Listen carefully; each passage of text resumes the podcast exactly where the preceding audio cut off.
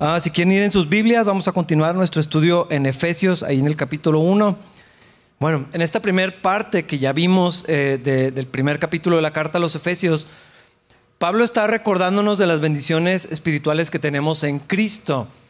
Eh, hubo alguien que sí sabía que les dejé tarea, yo no sé si lo tomaron así, pero sí era tarea que lo volvieran a leer, que volvieran a meditar en lo que el capítulo 1 Pablo nos, escribe, es que es muchísimo lo que se puede sacar y, yo creo que poder entender lo, que Dios eh, nos enseña ahí. Y Pablo hace un énfasis importante en una verdad que es fundamental para todos los cristianos. Un verdadero creyente es un hijo de Dios. No es solamente soy cristiano y voy a un lugar. Un cristiano está unido a Cristo.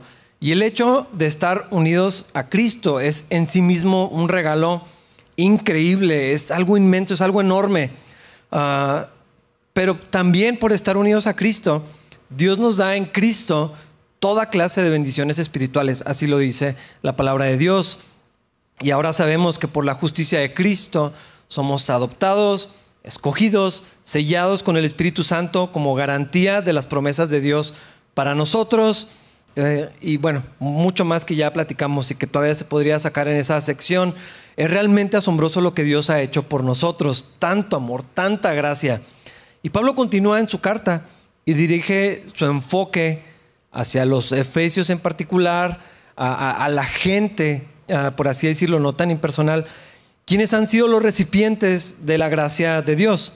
Y esa obra de Dios en la vida de los hermanos ha demostrado ser genuina porque ha dado fruto.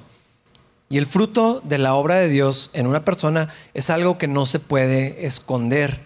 Realmente no lo podemos fingir, al menos no por mucho tiempo. Ah, y el Señor, eh, el Señor Jesús dijo, de la misma manera que puedes identificar a un árbol por su fruto, puedes identificar a la gente por sus acciones. Eso lo dijo Cristo.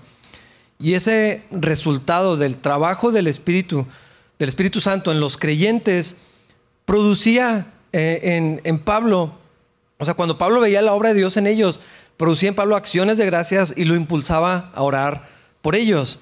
E, esto me, pues me gustó mucho de ver a, Pablo no indiferente a la obra de Dios, no celoso de la obra de Dios, eh, no tomando como un título o un yo hice eso, sino celebrando, wow, lo que Dios hace en la vida de otros. él quería realmente ver que Dios obrara en otras personas, a través de Él o a través de, quien fuera. Y, lo impulsa a hacer esta oración que encontramos eh, en, en la siguiente sección, el resto del capítulo, versículos 15 al 17. Desde que me enteré de su profunda fe en el Señor Jesús y del amor que tienen por el pueblo de Dios en todas partes, no he dejado de dar gracias a Dios por ustedes. Lo recuerdo constantemente en mis oraciones y le pido a Dios, el glorioso Padre de nuestro Señor Jesucristo, que les dé sabiduría espiritual y percepción para que crezcan en el conocimiento de Dios. Algo que me gusta ver de Pablo y que todos podemos aprender es que a pesar de la distancia, a pesar de las ocupaciones, ah, Pablo buscó la manera de permanecer en relación con los hermanos en las iglesias que él plantó. Pablo era un hombre muy ocupado. También era un hombre, una persona con muchas dificultades.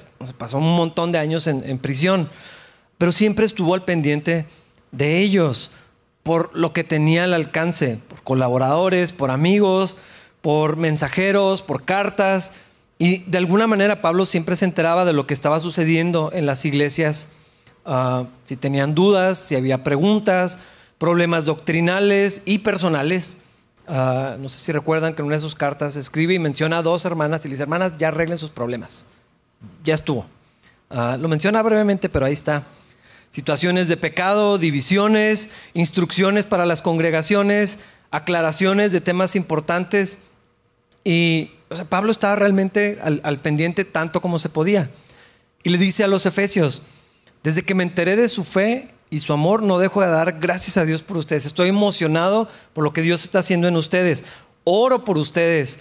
Ah, le pido que siga trabajando en ustedes. Y estoy seguro que ya no conocía a todos los hermanos. Cuando él estuvo en, Éfeso, estuvo en dos ocasiones, un, corto, un tiempo corto y después un, un tiempo más largo.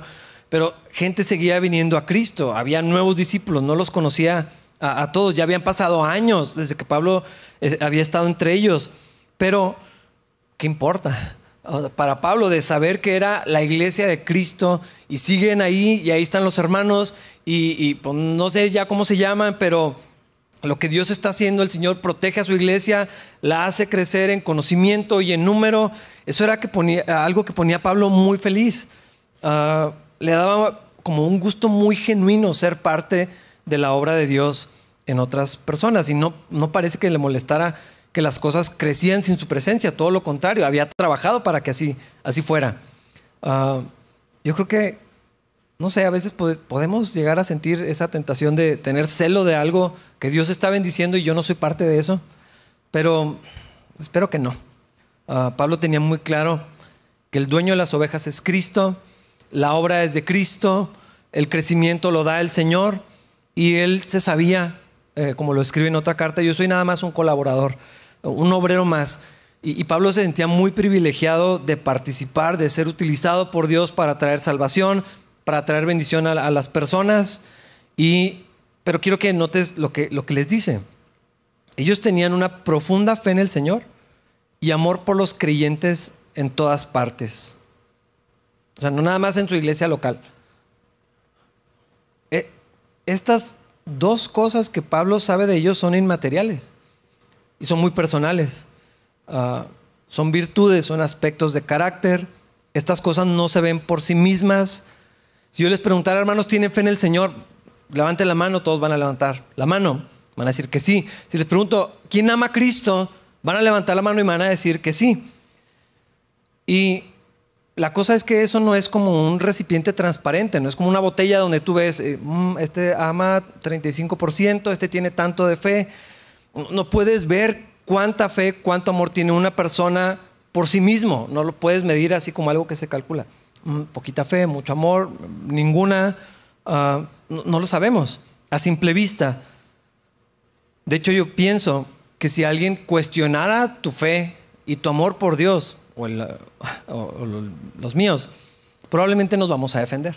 ¿Tú qué sabes? Eso es algo personal, nada más Dios eh, conoce mi corazón, eh, Dios es el que, el, que lo, lo, entiende.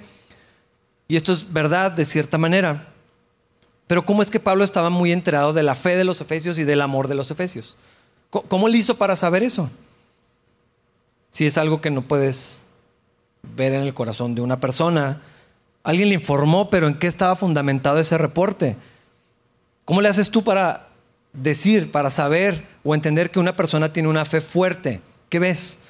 Ah, ¿cómo, percibes, cómo te das cuenta que alguien que conoces, alguien que va a la iglesia, ama genuinamente a los demás? Por lo que dicen. ¿Cómo lo sabes? Ah,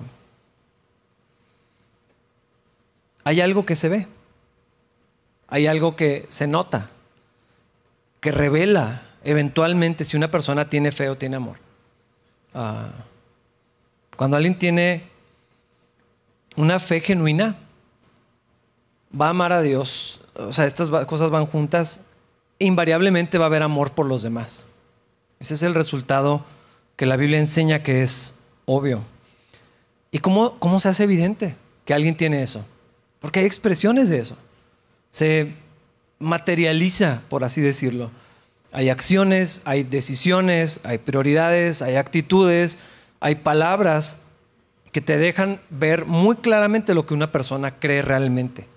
Porque pueden decir, yo creo en Cristo, yo amo al Señor. Su vida lo va a reflejar. No importa lo que digamos, se va, se, va a ver. Ah, no podemos hacer nada para evitar que los demás lo vean. Ese es mi punto. Y no se trata de juzgar a otros ni de medir a otros, pero creo que debemos aceptar que no podemos engañar a nadie. Y mi vida, tarde o temprano, invariablemente refleja lo que creo que soy, lo que realmente creo, dónde está mi corazón, qué es lo que me importa, qué es lo que estoy buscando. Eso se ve. Y, podemos enojarnos y podemos decir que a quién le importa y que nadie está para juzgarme, podemos decir lo que sea, pero se ve. Eso lo dijo el Señor, por sus frutos los conoceréis. De la misma manera que puedes identificar a un árbol por su fruto, puedes identificar a la gente por sus acciones. Ah, y todos, yo creo que todos conocemos a alguien que de alguna manera es muy obvio que tiene una fe profunda, que tiene una fe real. Yo, yo, yo estoy seguro que me podrían decir nombres de alguien que tú sabes que tiene una fe, porque lo ves, porque se hace evidente, porque hay algo en, su, en su, vida. Ah, y casi nunca se puede explicar de una manera simple. No son atributos únicos que dices, bueno, es que hace algo que nadie hace. No es, no es eso, es, otra cosa, porque creo que también es algo espiritual, es, algo que se manifiesta en una, en una persona, es ese algo que, que, tal persona tiene, es la manera que viven, porque eso es lo que son. Y, y, te puedes dar cuenta que es genuino, que es real. Y también, pues lo que hacen. Si si vives de una manera porque eso es lo que eres, pues también pues lo que haces eh, proyecta, refleja, comunica eh, qué es. Y lo mismo pasa con, el amor. Con la fe es así, con el amor también. No sabe, yo no sé explicar cuál es la diferencia que nos hace notar cuando el amor de alguien es genuino. Ah, pero hay algo ahí. Yo creo que los niños son más hábiles para ver eso. Ah, porque el amor siempre se expresa en acciones. Eh, nadie puede saber que lo amas nada más porque tú lo sientes. No, es que sí los amo. ¿Y quién sabe? O sea, nomás tú en tu corazón. Como que ese no, no funciona así. Tienes que decirlo, tienes que demostrarlo para que la otra persona pueda sentir o entender que hay amor en ti. Ahora hay un montón de expresiones diferentes. Ah, ese no es el punto ahorita. Y hermanos, así es en la vida cristiana. Yo no puedo animarlos a que hagan más cosas que demuestren su fe y su amor. Y, tratar de persuadirlos o desafiarlos para que den más testimonio, den mejor testimonio, sean mejor ejemplo, hagan más buenas obras, reflejen más la luz de Cristo. Si no está pasando, el problema no es háganlo más, es porque no. Porque no se ve. Y eso es algo tan personal que, ya, o sea, lo que perciban, lo que me digan, lo que otros, o sea, ni siquiera hay espacio para ofenderme. Tengo que ver mi vida. Si no estoy reflejando ya, no sirve de mucho que alguien venga y me diga, refleja más a Cristo. No funciona así. Esa no es la vida cristiana, eso no es lo que hizo Cristo en nosotros. Si uno está pasando ya, ¿por qué no veo esa fe? ¿Por qué no veo ese amor? ¿Por qué no se nota? Ah, y otra vez no, no es un asunto para medir a otros y empezar a calcular en otros y empezar a decir, este tiene este fruto y este no, no es el punto de esto, ah, sino que yo me pregunte de mi amor y, de mi fe. Ah, hermanos, Pablo veía la fe y el amor de los efesios, sabía, era evidente, era notorio, no se podía esconder. Y yo veo en ustedes la fe que tienen y el amor que tienen. Pero quisiera verlo en todos. Quisiera que fuera más obvio, más claro, cada vez más ah, brillante, por así decirlo. Yo mismo quiero que otros puedan ver en mi vida esa fe y ese amor genuinos por, por Cristo. Que mi amor por el Señor es genuino, por lo tanto mi amor por la iglesia es genuino. Ah, y, esto es interesante. No está hablando del amor que los efesios tienen por Dios. Dice la fe que tienen y el amor por los hermanos. Eh, hay una diferencia que es importante. ¿Y cuál es? Si es más importante amar a Dios que a cualquier otra persona, ¿verdad? Eso nos, nos queda bastante claro. Pero hay algunos que piensan que aman a Dios mientras no aman a la iglesia y no tienen interés por la iglesia y no sirven a la iglesia ni reciben el ministerio de la iglesia en sus vidas porque no lo necesitan, ellos y Dios. No sé, yo no encuentro que eso enseñe el Nuevo Testamento. Si no amamos a quienes podemos ver, ¿cómo vamos a amar a Dios que no podemos ver? Eso lo dice Juan, el apóstol, lo escribe. Ah, por el contrario, si amo a Jesús. Voy a amar a su iglesia. Voy a amar lo que Él ama. Voy a cuidar lo que él es, importante para Él. Va a haber algún interés que, sale y, se nota genuinamente el amor por los hermanos. Ah, y otra vez, no solamente por los que conocemos, y no solamente por la iglesia local, la iglesia de Cristo es más grande que Capilla Calvario. Mucho más, más grande, más diversa, más compleja, más difícil a veces. Es la iglesia de Cristo. Y si Cristo la ama, nosotros también. Yo creo que estos son buenos medidores. Ah, y la solución, otra vez, no es que hagamos más para demostrar algo. Ama más, cree más, no sé cómo decirlo. Haz más cosas que reflejen que sí tienes fe. No, no, es, no, no va por ahí, sino que usemos ese medidor para encontrar lo que está acá adentro, la, la falla que está ahí. Pero yo, así como Pablo, además de dar gracias a Dios por la obra que ya ha hecho en nosotros, en ustedes, en la iglesia, Ah, también le pido a Dios, así como lo dice él, Padre nuestro Señor Jesucristo, que les dé sabiduría espiritual y percepción para que crezcan en el conocimiento de Dios. Tal vez esto es lo que muchos necesitan o necesitamos. Sabiduría espiritual, una mejor percepción de las cosas, entendimiento de lo alto, para que para, para ver lo que no estamos viendo, considerar lo que no es evidente, ah, para que podamos recordar que la realidad es mucho más que lo que solamente yo puedo percibir con, mis sentidos en esta creación material. A veces estamos muy limitados por lo que, por lo que nos rodea. Ah, cuando hay otro reino que es espiritual, que está en, acción, hay cosas que están sucediendo, Dios está obrando. Y, a veces como que los separamos, decimos, no, es que esto es material, esto es... Hacemos esas distinciones, esto es secular, esto es espiritual. Mi trabajo es secular, eh, eh, no, no es así. Las dos cosas colisionan en la vida de un creyente. Está sucediendo al mismo tiempo todo en lo espiritual, tanto como en lo material, y, es importante recordarlo, porque tenemos la, inclinación de olvidar estas cosas. Y yo oro que el Señor nos conceda sabiduría de lo alto. Y así como dice Santiago, que ante todo es pura y también ama la paz, siempre es amable y dispuesta a ceder ante los demás, está llena de compasión y del fruto de buenas acciones, no muestra favoritismo y siempre es sincera. Y de esta manera vamos a crecer en nuestro conocimiento de Dios. Y nuestra fe como resultado va a ser más fuerte, va a ser más sólida, va a ser más evidente. Ah, entre mejor conozco quién es mi Dios, más fácilmente puedo confiar en Él. Cuando recuerdo, cuando veo su carácter, es más fácil descansar en, Él. En cada situación se vuelve cada vez más evidente, más obvio que sí puedo depender de Él en cada situación. A veces hay cosas que le dejamos a Dios y otras no. No, no sé por qué hacemos eso. Yo lo he hecho, pero no está bien. Esto se lo voy a confiar a Dios, lo que se me hace difícil. Y esto otro yo lo puedo manejar.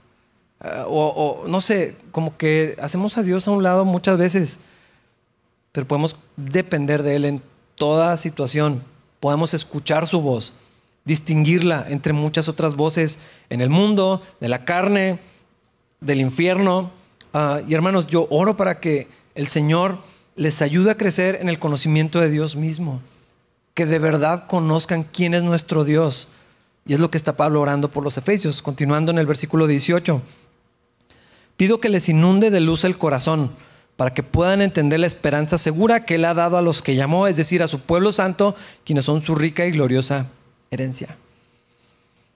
Hermanos, hay cientos, hay miles de creyentes que no entienden la esperanza que tenemos los cristianos. Van a la iglesia, se consideran cristianos, están bautizados, son salvos probablemente, o saben que son salvos a veces. Pero me he dado cuenta que muchos cristianos no ven estas cosas que Dios nos ha dado. Y es la oración de Pablo, que les inunde de luz el corazón. Es poético, pero no es solamente eso.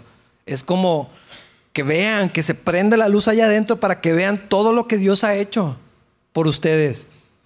Yo me he dado cuenta que muchos cristianos viven con el temor y la incertidumbre de su propia salvación. Si no pidieron perdón por sus pecados hoy, traen esa carga, esa preocupación y no sé, y nunca están seguros en Cristo. Si hoy no leyeron la Biblia, o ya pasaron tres semanas que no han leído la Biblia, mal cristiano, lejos de Dios, castigo de Dios. Y así viven, con una carga pesada que nunca están plenos, siempre están dependiendo de su propio desempeño para ver si agradaron a Dios lo suficiente, a ver si, si, lograron lo suficiente, a ver si el Señor los bendice esta vez. Y eso es más sutil de lo que nos damos cuenta. De pronto pasan cosas y decimos, sí, pues sí, han dado bien mal con Dios. O sea, de alguna manera pensamos, me lo gané. Dios me castigó. No lo diríamos así, pero es lo que pensamos, es, es lo que sentimos. Sí, pues tenía un montón sin ir a la iglesia, claro que las cosas salen mal. Eh, eh, hay como una condenación pesada ahí se han estado distraídos, se han estado ausentes en su relación con Dios, lejos de la iglesia de Cristo. Entonces no saben. Hay mucha gente que vive con este temor, no saben qué les espera. Viven con la amenaza continua de que van a caer y, van a ser separados de la gloria de Dios. Hay muchos otros, muchísimos cristianos que no conocen su identidad en Cristo. Esto es un problema grande en la iglesia cristiana. Saben que son salvos. Saben que algún día van a ir al cielo Ah, saben que cuando mueran no serán condenados al infierno por la gracia de Dios. Estamos de acuerdo con eso. Pero viven como si eso no fuera una realidad que tiene un impacto diario. Es como que, ah, soy salvo, qué bueno, nos vemos después. Esto se puede ver de dos formas. Unos viven una vida por obras, intentando ser perfeccionados por sus propios esfuerzos, así como Pablo le escribía a los Gálatas, por obediencia a las leyes de Dios. Son vidas apagadas, son vidas sin gozo, sin amor, y sin paz. Muy correctas, pero no hay amor, no hay gracia, nunca están en paz. O sea, eh, es algo como pues una vida moral, de buena carne, pero no se parece nada a una vida abundante. Y esa es una diferencia enorme. Una vida enorme, eh, perdón, moral no es lo mismo que una vida abundante. No es lo mismo. Uh, Jesús dijo que Él venía para darnos vida y vida en abundancia. Pero hay muchos cristianos que su vida no parece que tiene ríos de agua viva saliendo. ¿Qué fue lo que dijo Cristo? No parece que el Señor dijo, mi yugo es ligero. Parece que el Señor dijo, vengan y les voy a poner una carga enorme que ni pueden llevar. Y así viven, con un yugo pesado y lo notas. Se nota en sus vidas, están cargadas son vidas que dices, yo no quiero eso para mí. No quisiera eso para mis hijos.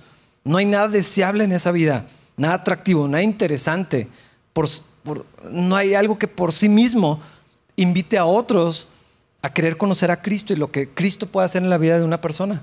Viven poniendo cargas sobre sí mismos y sobre otros y expectativas que no se pueden cumplir y estándares de muerte. Quieren hacer lo que es correcto, traer justicia, demandar lo correcto de todos. Quieren que otros sean como ellos, pero no por las razones correctas, como cuando Pablo decía, imítenme a mí como yo imito a Cristo. Esa es una manera correcta de desear eso. Pero hay otra que es incorrecta. Quiero que otros sufran como yo sufro. Y si yo estoy limitado, otros también. Y si yo tengo que hacer estas cosas, los demás también lo tienen que hacer. Y así se tiene que ver. Esto es lo correcto. Así es la vida cristiana. Y, y como que no soportan la idea que otros vivan en gracia y en libertad. Por otro lado, está otro lado donde hay unos que no saben que el Evangelio y la salvación tienen un impacto en esta vida. No es nada más, voy a ir a la gloria con el Señor, allá nos vemos. Pero piensan que como ya tienen su salvación asegurada y firme en Cristo, ya no hay que hacer nada más.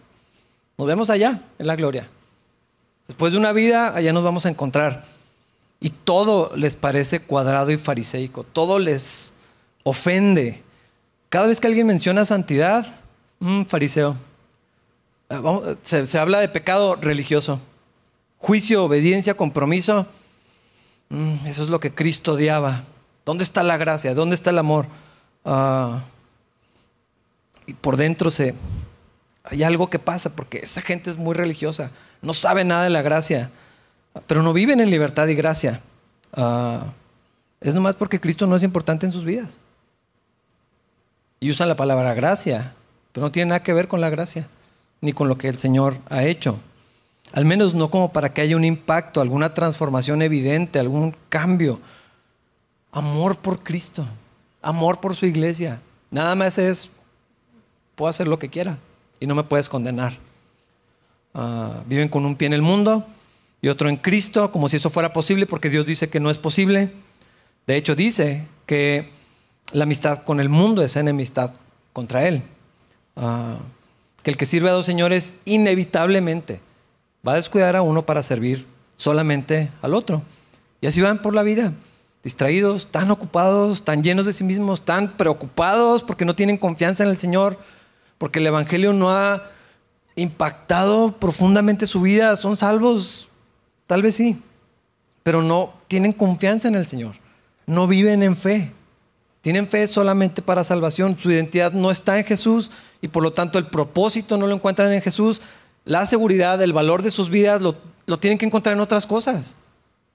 En, lo, en lo que se pueda, en un montón de áreas donde buscan aprobación, porque no la tienen en Cristo y eso se vuelve obvio.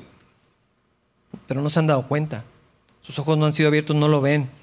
Por eso, Pablo está orando esto y yo oro como Pablo, que Dios les inunde de luz el corazón para que puedan entender la esperanza segura que Él ha dado a los que llamó, que sepan quiénes son en Cristo, que podamos vernos como lo que Dios dice, no como lo que entendemos, ni como lo que queremos, ni lo que el mundo dice, que encuentren propósito, valor, seguridad y su identidad en el único que puede darnos esas cosas de la manera que sí necesitamos y de una manera que verdaderamente satisface.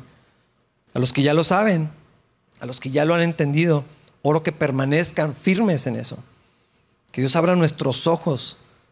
Me gusta como lo dice Pablo, que inunde de luz el corazón para que veamos lo que no hemos visto. Que podamos conocer cuán ancho, cuán largo, cuán alto y cuán profundo es el amor de Dios por nosotros. Y que podamos vivir una vida de fe. O sea, vivir una vida de fe. Platicaba con la Cristo hizo, recibiendo por fe la vida de Cristo y en contra de toda cosa que estorbe o reprima o nos haga olvidar lo que Jesús logró en la cruz. ¿Quiénes somos en Él? Versículos 19 y 20. También pido en oración que entiendan la increíble grandeza del poder de Dios para nosotros, los que creemos en Él. Ese es el mismo gran poder que levantó a Cristo de los muertos y lo sentó en el lugar de honor a la derecha de Dios en los lugares celestiales. ¿Te imaginas que pudiéramos ver la magnitud del poder de Dios? Quiero que lo pienses, quiero que lo imagines tanto como te dé. El poder de Dios para crear todas las cosas. El universo, cada cosa que existe en él, las galaxias, las nebulosas. No sé si alguna vez has visto estas fotos ahora con los satélites nuevos es una cosa impresionante. Todo lo que Dios puso ahí arriba. Nuestro sistema solar, las estrellas, el sol, nuestro planeta con toda la diversidad de plantas, de animales, de insectos, de climas, de ecosistemas y el poder de Dios para que eso existiera. La potencia de una tormenta, lo que puede hacer el agua o el viento es, es nada más una expresión pequeña que, comunica la capacidad de nuestro Dios. Cuando leemos en la Biblia el poder de Dios que trajo estas plagas imponentes en Egipto.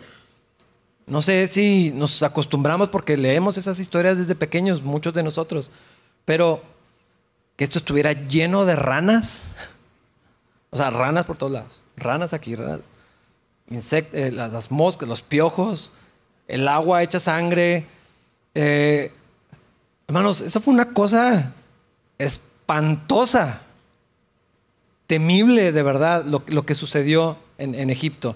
Y el Señor así con toda precisión, eh, derribando todos los, los, ídolos en Egipto diciendo, yo soy el dueño de esto, yo soy el que da la vida, yo soy el de la fertilidad, yo soy el de la tierra, yo soy el Señor de todo.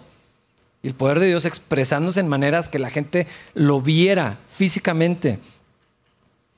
Los imponentes muros derribándose como si fueran arena. No eran bardas como las que conocemos. Eran unas murallas enormes, eh, bien hechas. Estaban, estaban construidas, diseñadas para resistir eh, los ataques de ejércitos. El Señor como si nada las desmorona. La lluvia, la sequía, el fuego de Dios descendiendo sobre el sacrificio cuando Elías desafió a los profetas de Baal. Yo amo esa historia. De muchas maneras, algunas no son tan correctas. Pero me encanta esa historia. Y, de imaginarme el poder de Dios descendiendo y consumiendo todo, hasta el agua que estaba escurrida por ahí. Todo absolutamente. El poder de Dios venciendo gigantes, conquistando tierras, peleando contra enemigos poderosos y humillándolos. Muchas veces fue muy humillante la manera en que Dios silenció a los enemigos de su pueblo.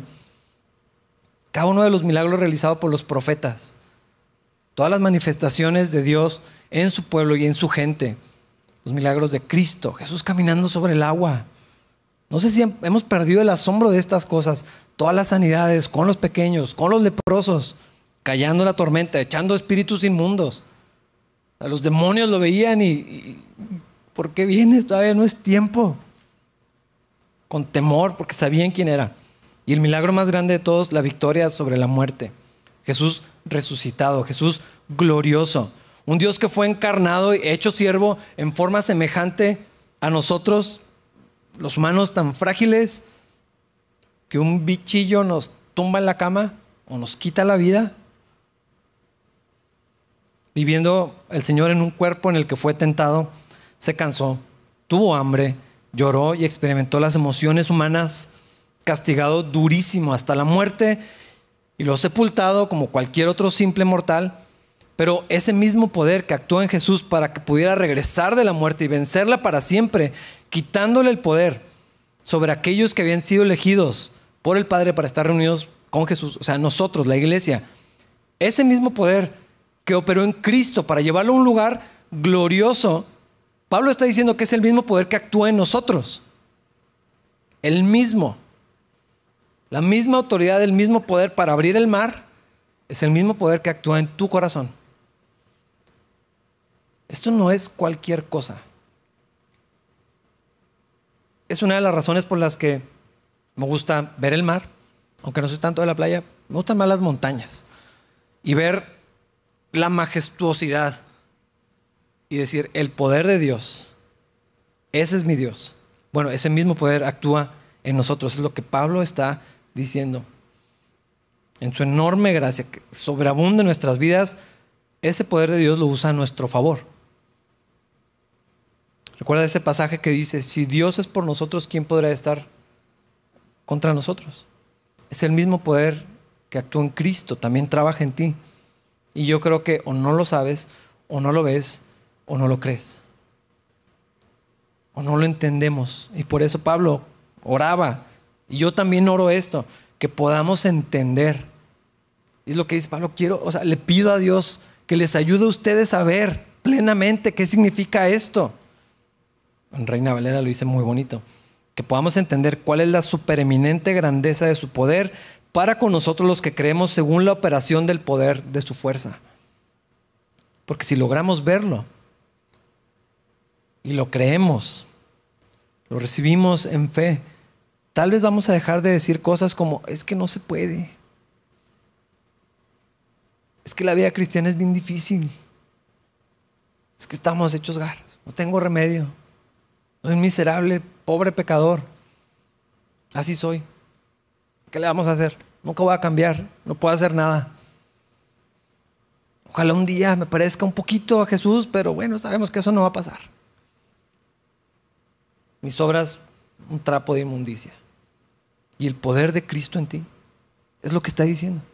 Y lo que Cristo ya hizo en ti. Y el corazón que te transformó es otro, uno nuevo, una nueva creación. Y el Espíritu de Dios que mora, que habita en los que creen en Él. Por eso Pablo dice, quiero que lo puedan ver, ojalá lo puedan entender, cómo el poder que actúa en Cristo opera a favor de ustedes. Y Pablo, para que dimensionemos y entendamos más sobre esta verdad, además de orar, nos revela o nos presenta la imagen de un Cristo glorioso. Dice, es el mismo poder de Dios que actúa en ti, es el mismo gran poder que levantó a Cristo de los muertos y lo sentó en el lugar de honor a la derecha de Dios en los lugares celestiales. Versículo 21. Ahora Cristo está muy por encima de todo, sean gobernantes o autoridades o poderes o dominios o cualquier otra cosa, no solo en este mundo, sino también en el mundo que vendrá. Pablo está haciendo una invitación para contemplar a nuestro Señor. Yo no sé cuál es la imagen que tú tienes de Cristo. Ah, tristemente, muchas personas, la imagen que la cultura y el arte presentaron de Cristo es la imagen que tienen de Jesús. Como débil, como sufriendo siempre. Ah, es una imagen limitada, Cristo sí sufrió, padeció muchísimo, pero no está ahí, no se ve así. Yo no sé si piensas de Jesús como un mejor amigo, un hermano mayor, el buen pastor, la mayor expresión de gracia y amor. Sí es esto, pero es mucho más que eso. Yo creo que es importante recordar y meditar en la supremacía de Cristo, nuestro Salvador y nuestro Señor. Jesús levantado entre los muertos, sentado a la diestra de Dios el Padre. No hay lugar de honor para nadie más que sea mayor que este.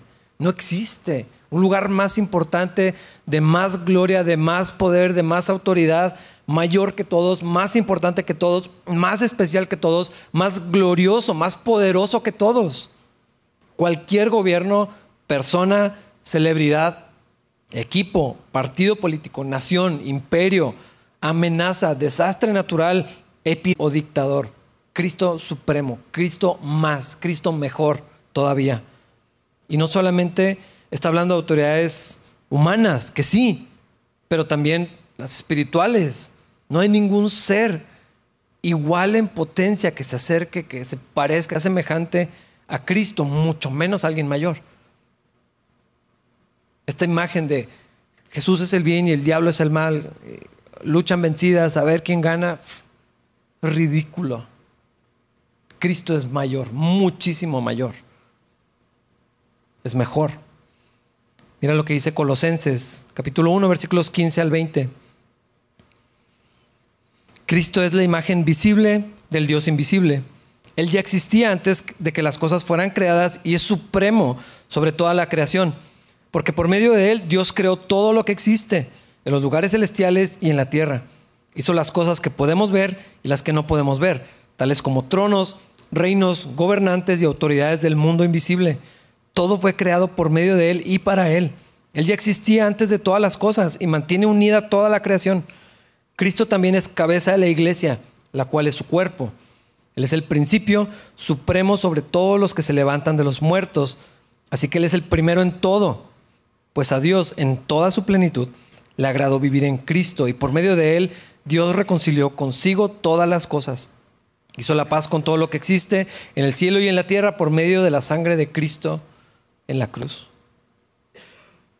Al final del Evangelio en Mateo, Jesucristo le revela esta verdad a los discípulos y les dice, toda potestad me es dada a mí, en el cielo y en la tierra. Tengo toda autoridad. Por lo tanto, les puedo decir lo que hagan. Toda autoridad es mía. Entonces, vayan y hagan discípulos. Vayan y lleven mi mensaje. Yo voy a estar con ustedes todos los días hasta el fin del mundo. Filipenses 2, obviamente, versículos 9 al 11. Por lo tanto, Dios lo elevó al lugar de máximo honor y le dio el nombre que está por encima de todos los demás nombres, para que ante el nombre de Jesús se doble toda rodilla en el cielo y en la tierra y debajo de la tierra, y toda lengua declare que Jesucristo es el Señor, para la gloria de Dios Padre. La visión, la revelación que recibe Juan el apóstol acerca de Jesucristo, que escribe en Apocalipsis, en particular el capítulo 1, nos deja ver la gloria de Cristo glorificado. No es un Jesús sufriente, es un Señor eh, temible, digno de respeto, de reverencia, con autoridad. Todo esto que leemos, Juan de alguna manera lo pudo ver. dice que caí como muerto de ver a Jesucristo. Ese es nuestro Señor.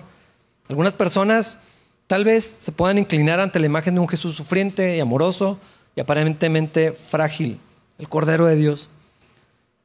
Muchos se burlan de esa imagen. Hay gente que no respeta a Jesús. ¿Quién es ese Jesús? Muchos intentan negar que existió, cuando es una verdad, un hecho histórico. Ah, muchos piensan que Jesús es alguien débil, que pues nomás habla de amor y paz, como un hippie. Ah, así lo dicen. Jesús era el mayor hippie de todos, el mayor socialista de todos. Él nomás hablaba del amor, él era todo amor incapaz de lastimar a nadie, ni aunque quisiera hacerlo. Esta es la imagen que muchos tienen de Cristo. Pero todos, y la Biblia lo afirma, todos, sin dejar a ninguno fuera. Los que lo resistieron, los que creemos en Él, los que amamos a Cristo, los que anhelamos su venida y los que se han burlado de Él, los que lo han rechazado, los que lo siguen negando, todos vamos a postrarnos delante de Cristo. Toda rodilla, toda lengua va a confesar Él es el Señor. Cuando, cuando, eh, cuando Cristo se ha revelado en todo su poder y en toda su gloria. Eso que vio Juan. Ese vistazo que tuvieron tres de los apóstoles en el monte de la transfiguración cuando lo vieron y, wow, este es verdaderamente el Hijo de Dios. Ese es nuestro Señor. Ese es nuestro Dios. A Él servimos, a Él amamos, por Él estamos aquí. Y el poder de Dios en Él y esa autoridad que Él tiene, eh, en, ese dominio que tiene sobre todas las cosas, es el mismo poder que actúa en ti. Esto rebasa toda mi capacidad de comprensión, pero es lo que dice aquí, en tu corazón. ¿Qué significa eso? Muchas cosas, algunas no las sabemos, otras sí. ¿No podrá Dios con tus problemas? ¿Por qué nos preocupamos tanto? Recuerdo una situación en particular. Dos amigos. Uno tenía un problema tota.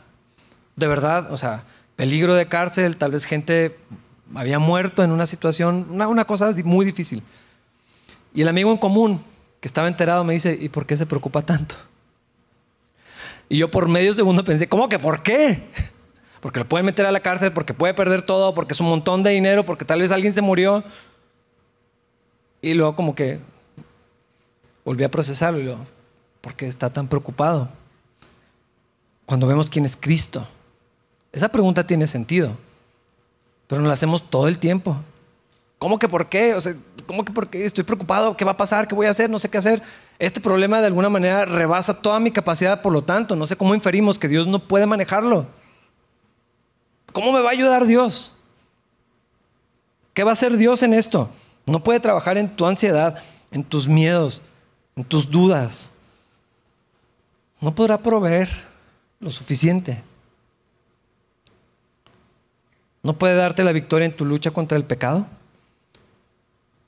No será capaz de, de, ayudarte, de darte lo necesario para caminar con Él en esta vida, en una vida abundante, con un yugo ligero, una vida plena. Disfrutar de tu relación con Él vivir para su gloria. ¿No crees que es el mismo espíritu? Porque eso es lo que afirma la Biblia, el Espíritu de Dios morando en nosotros. El poder que actúa en Cristo es el mismo poder que obra en nosotros. Lo que Jesús ya hizo. ¿Por qué nos preocupamos tanto? ¿Por qué nos desenfocamos tanto? ¿Por qué olvidamos tan rápido lo que la Biblia afirma como verdadero? Versículos 22 y 23. Dios ha puesto todo bajo la autoridad de Cristo, a quien hizo cabeza de todas las cosas para beneficio de la iglesia. Y la iglesia es el cuerpo de Cristo, en la completa y la llena, y también es quien da, da plenitud a todas las cosas en todas partes con su presencia. Es muy similar a lo que escribe a los colosenses. La Biblia dice que esa autoridad entregada a Cristo da gloria al Padre. Se cumple su propósito. Así quiso hacerlo Dios. En la primera parte del capítulo 1 veíamos lo que decía Pablo. Él quiso hacer esto, así, así, así lo planeó y le dio gran gusto hacer esto, escogernos y todo esto que, que ya leímos. Todo bajo la autoridad de Cristo, quien es cabeza de la iglesia. En Él todas las cosas son reunidas y restauradas. Y como le dijo Pablo a los colosenses, eso los incluye a ustedes. Yo no sé si alguna vez te ha tocado estar en una situación en la que alguien está a cargo, que no eres tú, y se siente más como un problema. Puede ser en el trabajo, un equipo de un proyecto de la escuela, un equipo deportivo o en la casa. Y dices, este está a cargo. Así se va a sentir la gente en capilla. Así que Rafa, el pastor. Así que cuando te das cuenta quién es el líder, el responsable, el que dirige, pierdes toda esperanza. Y dices, bueno, pues ya ni modo.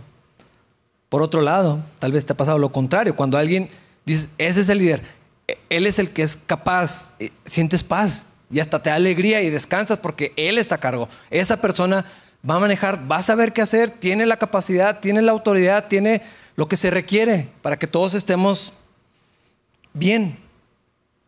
Pablo quiere darnos una imagen similar pero mejor, mucho mayor, más profunda, más compleja, más hermosa si Cristo está a cargo de todo, si tiene toda autoridad, y también de la iglesia, porque Jesús es cabeza de la iglesia, así como lo leímos, tiene toda autoridad, toda potestad y ama a las ovejas, ama a su iglesia, ama a los creyentes porque estamos unidos a Él. Y claramente nos dice para que no quede lugar a dudas, Dios hizo todas estas cosas y es para beneficio de la iglesia y eso te incluye a ti. Si Cristo está a cargo, no puede estar a cargo de tu vida. porque vivimos como si no fuera así? Todo ese poder, esa autoridad, será usada por Dios para su gloria primeramente, pero también para nuestra bendición. ¿No te da eso paz, alegría, gratitud? No es suficiente para enfrentar lo que sea en esta vida. Eso quiere decir que el favor de Dios está sobre sus hijos y eso te incluye a ti. El favor de Dios sobre tu vida, la bendición de Dios sobre ti, la gracia de Dios derramada en tu vida hasta que sobreabunde, su cuidado, su amor, su protección, su sabiduría, su paciencia, su dirección, su gracia. ¿Qué más necesitas? Tristemente, estas verdades se han distorsionado para hacernos creer que cuando decimos estas cosas significa que voy a tener una troca nueva. Voy a emprender esto y me voy a ir bien porque el favor de Dios está conmigo. Es obvio que no es lo que está diciendo, aunque Dios lo hace. no es lo que quiere decir, es muy obvio que no es lo que quiere decir. Pero sí nos hace saber que el poder de Dios, el control de Cristo, la autoridad que Él tiene real en todos los aspectos de tu vida, en esas cosas que te duelen, que te afectan, que te preocupan, que no tienes nada de control, Cristo sí tiene. Él sí está en control. No hay autoridad mayor. Esto es maravilloso porque el que tiene el poder sobre todas las cosas es el que está unido a ti, tú a Él. Cuando alguien en un evento político, cultural, deportivo, hay gente a la que no puedes acceder porque son los importantes. Cuando necesitas ayuda y hay una instancia donde te pueden apoyar, a veces no, no llegas. No tienes el contacto, no tienes... ¿Tú quién eres? Es que quisiera hablar con esa persona que me puede ayudar. Pues fórmate. Nosotros tenemos algo mejor. Acceso al que tiene poder, control, autoridad sobre todas las cosas que nos ama, que se preocupa por nosotros, que sabe lo que es mejor, lo que es más conveniente. El poder de Dios en nosotros es real. La obra de Cristo es verdadera. Es el mismo poder que levantó a Jesús de los muertos. Él tiene toda autoridad en tu vida también. Reconócela. Deja de luchar en contra de eso. Cede. Eso es parte de la vida cristiana. Es que cedes eso, Dios está en control. A veces preguntamos, ah, ¿está mal que haga esto? No es el punto, ¿qué quiere Dios? ¿Qué dice Dios? Guardamos nuestra trinchera, nuestras cosas, nuestro, defendemos nuestro, nuestro lugar en lugar de entregarle todo. Él tiene toda autoridad. Pues ahí lo está diciendo, toda cosa creada está bajo su autoridad y nosotros pensamos que no, que eso me excluye a mí, depende si yo quiero, cuando yo quiera o en las áreas que yo elija. Eso no es lo que está diciendo aquí. Él tiene autoridad sobre todo. El punto no es darle autoridad a Cristo porque la tiene, es reconócela. Sométete a esa autoridad. Deja de ignorar esta verdad. Pero también tiene autoridad sobre tus problemas, los seres espirituales, las circunstancias, las bendiciones, el trabajo, las personas y cada cosa en esta vida. Eso quiere decir que cuando vienen las desgracias, podemos recordar la historia de Job que de la misma manera que Dios obró en ese entonces, vamos a confiar que no se le salió de control, pero perdió a sus hijos y todo lo que tenía. Dios en control. El poder de Dios obrando en la vida de Job. Quiere decir que no hay circunstancia tan adversa, tan terrible, tan compleja, tan dolorosa que no puedas depender absolutamente del Señor que cuando atravesamos ese valle oscuro y no entendemos por opresión del enemigo, por lo que sea, hay alguien que es superior en potencia. Hay alguien que es mayor, este es el recordatorio. Hay alguien más grande, con más autoridad y que está a tu favor, que te ama. Que así como los jóvenes que estaban a punto de ser echados al horno de fuego, su confianza no estaba en que Dios los iba a librar, sino que podía hacerlo. Y ellos le dijeron, Dios puede sacarnos de esto. Y a lo mejor no lo va a hacer. Y por un momento parecía que Dios no iba a hacer nada. Porque los ataron, y los cargaron, y los llevaron hasta la puerta del horno y los que los iban cargando se quemaron, hasta ese momento dijeron, pues, pues no nos salvó. Pero su fe no estaba en Dios nos va a sacar de esta, estaba en Dios puede hacerlo, pero lo que Él decide es mejor.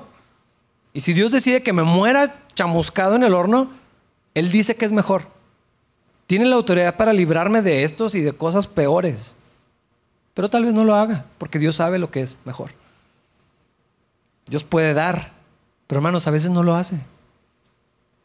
La confianza tiene que estar no en que Dios me va a dar lo que le pido, sino que Dios puede hacerlo, pero sabe lo que me conviene más. Dios puede sanar, pero hermanos, a veces no lo hace. Dios puede tener la ola de cosas que vienen a nuestra vida y a veces no lo hace. Dios puede abrir las puertas y a veces no se mueven. Dios puede impedir los problemas porque Él tiene la autoridad para hacerlo. Pero también su sabiduría es tan grande, su entendimiento, su control de todas las cosas es tan superior que puede decidir decir que no. No a eso, esto es mejor, yo sé lo que es mejor para ti. Por eso el punto de toda la autoridad, me someto a lo que Dios diga, lo que tú quieras. Lo que tú decías, tu voluntad, no la mía. Yo te pido esto, yo quiero esto, yo anhelo esto, necesito esto. Es mi deseo. Lo que tú digas. Sé que puedes, pero tal vez no lo hagas. Está bien. En su infinita sabiduría Él sabe cómo, qué, cuándo y por qué. Y no es necesario que nos dé ninguna explicación. Pero sí sabemos que esa autoridad, lo que Él hace es para bendición, para beneficio de la iglesia, y eso te incluye a ti. ¿Cómo este dolor es una bendición para mi vida? Yo no sé. Pero Dios no está en tu contra, está a favor de ti. ¿Cómo esta situación que no cambia puede ser lo que Dios planeó para mi vida? Pues así. Así lo quiso Dios.